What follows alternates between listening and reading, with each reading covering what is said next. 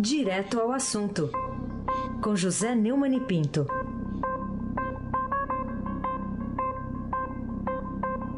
Oi, Neumani, bom dia. Bom dia, Raíssa Abac. Como é que foi a sua hum. saga na Marginal hoje? Foi tudo bem, foi tudo bem. Tranquilo, é? tranquilo. Tá... Você vem muito cedo, não tem congestionamento. É, eu venho também no sentido contrário. Mas ontem, viu, Neumann? E você vem no sentido oposto. É, ontem pra ir, à tarde... Pra ir fogo. Ontem à tarde estava uma fila danada ali na, na Marginal, só depois da Dutra que melhorou, viu? É, e o Ministério Público está querendo é, questionar o prefeito Bruno Covas por essa constante descoberta de falhas estruturais nos viadutos de São Paulo. Uhum. Bom dia, Almirante Nelson e seu pedalinho. Bom dia, Diego Henrique de Carvalho. Bom dia, Moacir Biasi. Bom dia, Carolina Ercolim de férias nos braços de Morfeu, assim também como estão de férias, os três do clã Bonfim, Emanuel, Alice Isadora. Bom dia, ouvinte da Rádio Eldorado, o melhor ouvinte, 107.3 FM, Raíssen Abac e o craque.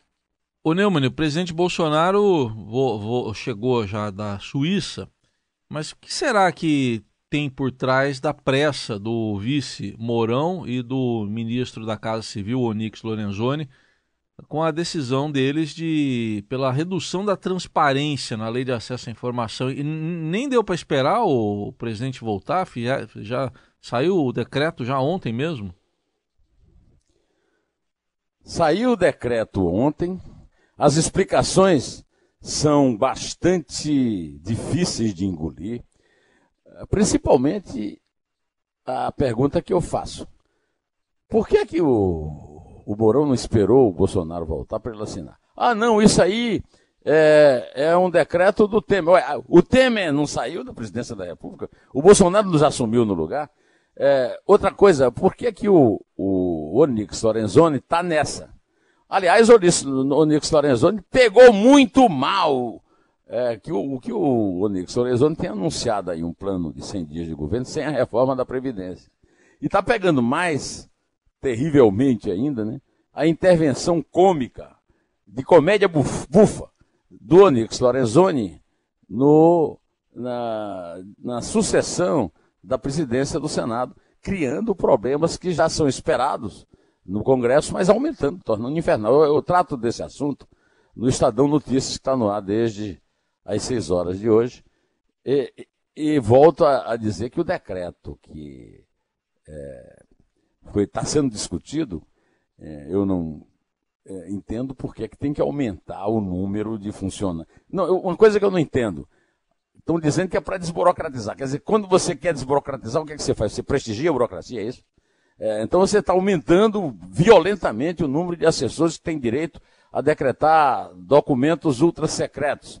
Aí a, a grande justificativa dada pelo general Mourão é que são muito poucos esses documentos ultra secretos uma razão a menos para aumentar o número de assessor que, que, que tem direito eh, de declarar essa, esse ultra segredo. Isso aí é uma lambança daquelas, e eu espero que ao voltar, além de discutir o desgaste causado pelo filho Flávio e, e outras coisas, segundo o, o BR-18, o Bolsonaro está fazendo isso ao começar a fazer agora, né, no seu expediente aí no Planalto, ele vai ter que repensar a presença do Onix Lorenzoni é, na, na chefia da Casa Civil. É, ele já tem problema demais para ter um problema na chefia da Casa Civil. E não é um problema, é um atrás do outro. Quanto ao general Mourão, ele não pode fazer nada. O general Mourão é o vice e assume. Agora, pode também chamá-lo para conversar e perguntar, mas que, que, que negócio é esse? Tem um programa contra a transparência. E você vem fazer, assinar um decreto do Temer que diminui a transparência e vem dizer que é para desburocratizar, quando aumenta o número de burocratas que decidem, documentos ultrasecretos, que não, é, que são em tão pequena quantidade que não tem a menor é, razão você fazer que esse tipo de aumento, olha rapaz, é muito coice na lógica, esse abaque, o craque. É. O, o Neumann, ainda você citou aí de passagem o filho, né, o Flávio Bolsonaro, É, o presidente alega que o, o, garoto né, não pode ser responsabilizado por duas indicações de milicianos. Você está pra... fazendo o maior sucesso no YouTube, viu? É? Por quê? Porque eu tenho 159.200 é. inscritos. Sim. E, e, gravei no meu vídeo ontem. Ah, tá. Entreguei você. Entendi. Eu li o. Eu, eu li. li o. o eu, é. Você ouviu? É. Eu li o. o, o verbete do Ice de garoto é. e disse: olha, quem, quem chamou atenção para isso foi o Ice e a Bac, é. o craque. Muito Mas bem. continue, desculpa. Vou seguir então aqui, ó. Porque ele falou que o garoto siga, não pode ser siga. responsabilizado, né, por duas indicações de milicianos para homenagens lá, a, lá na Alérgico, porque ele fez mais de 300 indicações. É, mas o, o, o, Flávio Bolsonaro está dizendo que as frases dele foram tiradas de contexto, né? Frases em favor das milícias. Como é que é isso, Neumann? Sempre que o cara diz uma besteira pública, ele vem com essa história de fora de contexto. O que é que é o, que é, que é o contexto? É, por exemplo, ele está dizendo que. É, vamos começar pelo pai, né? O, o pai está dizendo que o filho apresentou 300 homenagens, então não pode ser responsabilizado por duas. É, isso aí lembra os grandes momentos da Dilma Rousseff, porque é de uma lógica absurda. Né? O meu professor de lógica, o padre Bernardo, a quem eu sempre homenageio, porque eu devo tudo em matéria de, de redigir essas coisas né, no jornal, é, me ensinou que 300 é composto por quê? Pela soma de 300 coisas. Né? O deputado Flávio eh, Bolsonaro é responsável por todas as 300 indicações que ele fez para homenagear na Assembleia, inclusive a dos dois milicianos. Eh, o deputado Flávio Bolsonaro é o responsável pela nomeação de Fabrício Queiroz. Daqui a pouco, se continua nessa onda de explicações, você vai ficar pensando que o deputado é o, é o Fabrício Queiroz e o Flávio é um assessor dele. Em relação à questão da fora de, de contexto, o Flávio disse também que o, o é, quando ele fez as homenagens aos milicianos, ele não sabia que eles eram é, está, ah, que eles eram procurados pela justiça e tal. Aí os jornais descobriram que quando ele homenageou o capitão PM expulso do BOP, Adriano da Nóbrega, ele estava preso. Aí ele disse, é exatamente porque eu achei é, que ele estava sendo vítima de uma injustiça. Se achou que estava sendo vítima de injustiça, e parece que, segundo o Fabrício, a situação é, de penúria do chefe da milícia, né, que é acusado de ser chefe da milícia, ele podia ter pago um advogado para ele, entra na justiça e reclama da justiça. Agora, homenagear um cara que está preso, aí vem dizer que está fora do contexto, olha, as desculpas estão muito fajutas. E minha avó, dona Nanita, dizia que desculpa de cego é feira ruim e saco furado. Aí sem abaque, o craque. Uma boa definição, hein? O Neumann, o deputado Jean Willis renunciou, a, decidiu renunciar à cadeira da Câmara é, para ficar no exterior, onde ele já está. Ele alega que tem medo de ser alvo das milícias no Rio. O que, que você diz, hein, Neumann? É, você corrigiu a tempo, você é danado e arguto. Ele não, ele não renunciou, né? Ele não escreveu uma carta renunciando ao mandato. Quer dizer, o que, o que existe por, por, por enquanto é uma jogada de marketing é, de, do famoso discurso da narrativa da esquerda. Né? É, o, o deputado João Willis tem o direito de renunciar ao mandato de deputado a qualquer hora, embora seja um desrespeito às pessoas que votaram nele.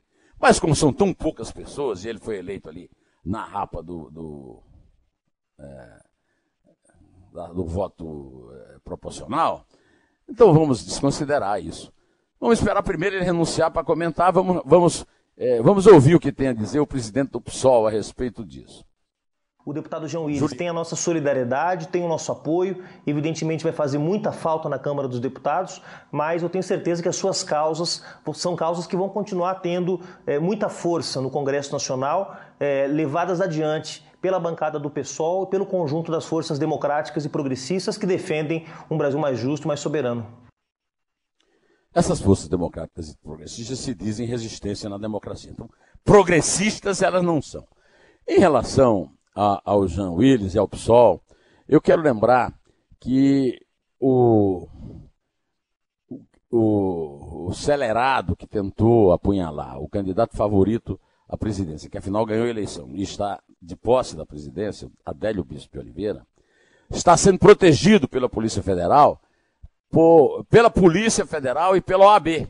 A Polícia Federal já pediu mais uma, um adiamento de 90 dias e o Ministério Público está é, convalidando esse adiamento para descobrir a coisa mais simples do mundo. É só pedir ao COAF, não é não? Quem é que pagou o advogado Granfino que apoiou Haddad publicamente, aliás, apoiou o Lula, representado por Haddad publicamente. Qual é a dificuldade de descobrir isso? Ah, não, a OAB está dizendo que é, é sigilo. Sigilo de quê? Não existe esse sigilo, não pode existir. O advogado tem todos os direitos de defender o réu, mas não faz parte do direito do advogado não contar para a sociedade, porque esse não é um crime comum, é um crime político. O Bolsonaro vai tirar agora domingo uma bolsa de colostomia que ele está usando e que está prejudicando a mobilidade dele, foi usado até como pretexto para não dar uma entrevista coletiva em Davos, porque ele foi esfaqueado para morrer, o cara queria matar. E aí estão acreditando, ah, é um doidinho, não tem nada de doidinho, era um militante do PSOL, que saiu do PSOL, e o PSOL tem uma longa tradição em é, convocar assassinos para a sua grei. Né? O, a entrevista que está no meu blog, a entrevista do juiz Walter Maierovitch, conta que o Aquile Lolo era, é, era, o, era o pensador do PSOL quando voltou para a Itália e é um dos assassinos é, depois que a, a, pena dele foi prescrita. Né? E é um, ele, ele simplesmente queimou um varredor de rua, um gari, e dois filhos do seu apartamento em Roma, eh, de uma forma brutal. Foi é, uma tragédia reconhecida. Então o PSOL não tem nada de inocente e não vem com essa história, com essa conversinha mole, porque é, eu lamento muito o, a decisão do, do, do João Willis. Ele tem. Lamento porque se ele está sendo ameaçado, isso é um absurdo, tem que ser investigado e a polícia está devendo uma explicação sobre isso. Agora, primeiro ele tem que renunciar mesmo. Então vamos ver se isso aí não é uma jogada de mar. E segundo, o pessoal precisa se dissociar desse tipo de assassino, como o cara que esfaqueou o Bolsonaro e o Aquile Lolo, que está lá na Itália, gozando de sua liberdade, depois de ter feito churrasco de um varredor de rua e, de seus dois filhos, aí se abaque o craque. Não, mas vamos falar de um caso aí que atinge um colega nosso de profissão, o jornalista Otávio Guedes, que é da Globo News. Ele foi fotografado conversando com o procurador, né, lá do Rio de Janeiro, que está investigando, o inclusive, o Bolsonaro, né, o chefe, né? E isso aí está ganhando uma proporção aqui, quer dizer, ele estava falando com quem? Com, com uma fonte, imagina-se, não é isso? Olha, isso aí é uma perseguição de tropa de choque nazista, de SS. Denunciei isso no, no mesmo vídeo em que é, elogiei a sua rapidez de ter acessar o WISE. É uma coisa de nazista, tem um monte de gente estúpida que está fazendo uma verdadeira caça a jornalistas. É, é de uma abjeção absurda. E segundo o antagonista, que chega a ser hoje um órgão de comunicação com tantas informações exclusivas que dá, e eu concordo, é uma abjeção absurda, né? E é uma pressa em criminalizar o jornalismo. O jornalismo virou inimigo dessas pessoas que vivem de fake news. São pessoas que vivem penduradas em fake news. O que eu vejo de fake news aqui, não vou atrás, é claro, é, é uma grandeza. Quanto ao Otávio Guedes, eu não sei quem é. O vejo, às vezes, do, no Globo News. Tenho visto muito pouco o Globo News, porque eu não gosto do jornalismo que se faz lá, porque é, é fraco, não tem nada a ver com questão de. Oh, porque... Agora, ele estava conversando com o, é, com o procurador-geral é, do Rio de Janeiro. O, eu não converso com ninguém porque eu sou comentarista, eu já expliquei isso. Eu sou comentarista, então eu não preciso conversar com ninguém. Agora, o, o Otávio é diretor de um jornal lá no Rio Extra. É, além disso, é comentarista lá no programa da Maria Beltrão, o Estúdio I. E ele tem obrigação de conversar com fontes. Essas fontes incluem, inclusive, bandido. O repórter do Globo, que foi a, a, ao presídio em Natal, conversar com o tal do Curicica, é, para fazer uma reportagem sobre milícias, ele conversou com um bandido. Se os imbecis que fotografaram o Otávio fossem lá à prisão, dizer, ah, estava combinando com o bandido. Então, é, vamos acabar com isso. É, eu tenho visto muita é, forma de querer é, criminalizar o jornalismo, como diz o antagonista, e isso é um absurdo. Isso é um atentado à liberdade de imprensa, o um atentado à liberdade pessoal de uma pessoa que está cumprindo o seu dever e não que está cometendo nenhum crime. Olha aqui, vamos chupar prego. Aí sem abaque, o craque. Muito bem. Ô, Neumann, você viu que essa notícia aqui, eu queria que você comentasse. A Alerj, né, a Assembleia Legislativa do Rio, tem 42 funcionários fantasmas lá na Procuradoria. Será que se a gente for procurar, a gente acha lá? Não, não acha. Aliás, não acha por um motivo muito simples. Se juntar todos, não tem espaço lá. Né? É um absurdo que a Procuradoria, que é aquilo que procura, né? A Procuradoria, que é o que acusa, tenha 42 funcionários fantasmas. E mais, o Globo está dando hoje que a presidência da Leste tem 231 cargos que custam 831 mil reais por mês. Esse número supera a soma dos cargos do Senado, da Câmara e da Assembleia Legislativa de São Paulo, que tem cargos absurdos. A própria Janaína Pascoal, a deputada mais votada, a parlamentar mais votada da história do Brasil, já denunciou isso.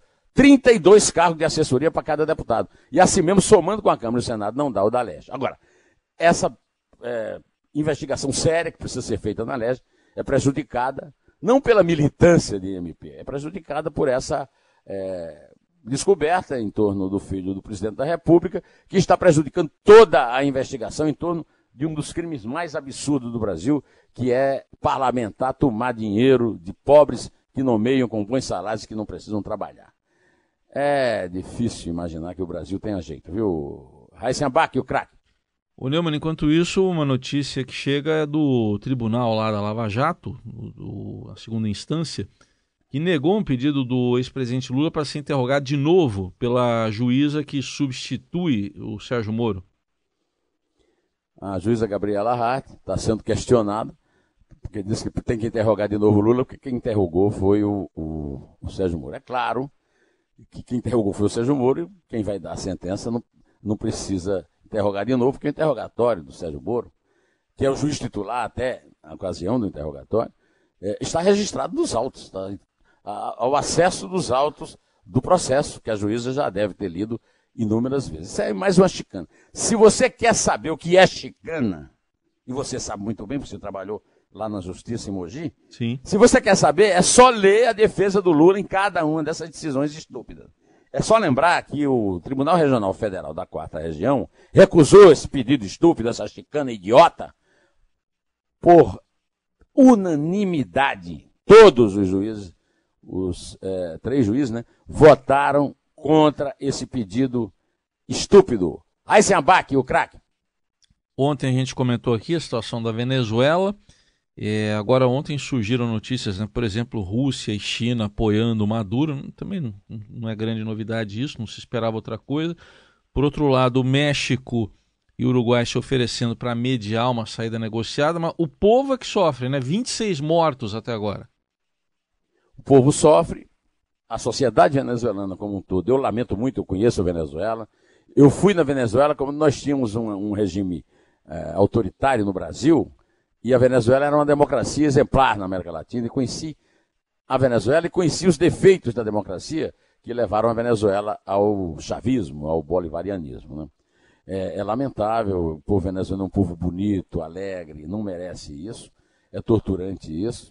Agora, o México e o Uruguai quererem intermediar é uma piada, porque o México e o Uruguai são partidos, são governos governados por esquerdistas. Né? A China e a Rússia quererem se meter ali também. Agora, eu quero elogiar a posição do governo brasileiro, é, apoiar é uma posição a favor do Juan Guaidó, mas também é uma posição cautelosa, é, que é uma posição contra é, qualquer tipo de uma intervenção militar lá na Venezuela.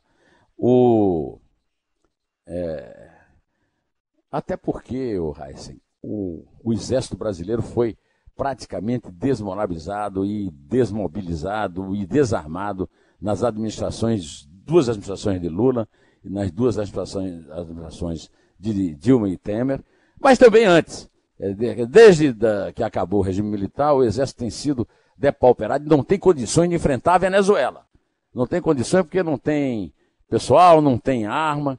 E então a coisa mais inteligente é fazer isso, é fazer a, a, a força política, a posição geopolítica internacional Agora, não pensar em intervenção militar, até porque não, não, é o caso. A Venezuela é um país soberano e, e, pode resolver essas coisas. Agora, o, o Maduro está caindo, né? Está caindo, né, Raiz? Aí se abaque o craque. É, vamos ver o que vai acontecer, porque ontem os militares deram, declararam apoio, né? Vamos ver até onde vai isso. O, o Neumann, sabe que o INEP, o Instituto Nacional de Estudos e Pesquisas Educacionais, Anísio Teixeira, homenagem né, ao professor Anísio Teixeira, está com um novo presidente, né? Vai, ele vai ser o responsável pelo Enem, né? Pelas provas do Enem. É. Vamos ouvir um, um pedaço do discurso dele? E depois eu explico porque é que me chamou a atenção esse pedaço. Marcos Vinícius Rodrigues, engenheiro, presidente do INEP, que faz a prova do Enem.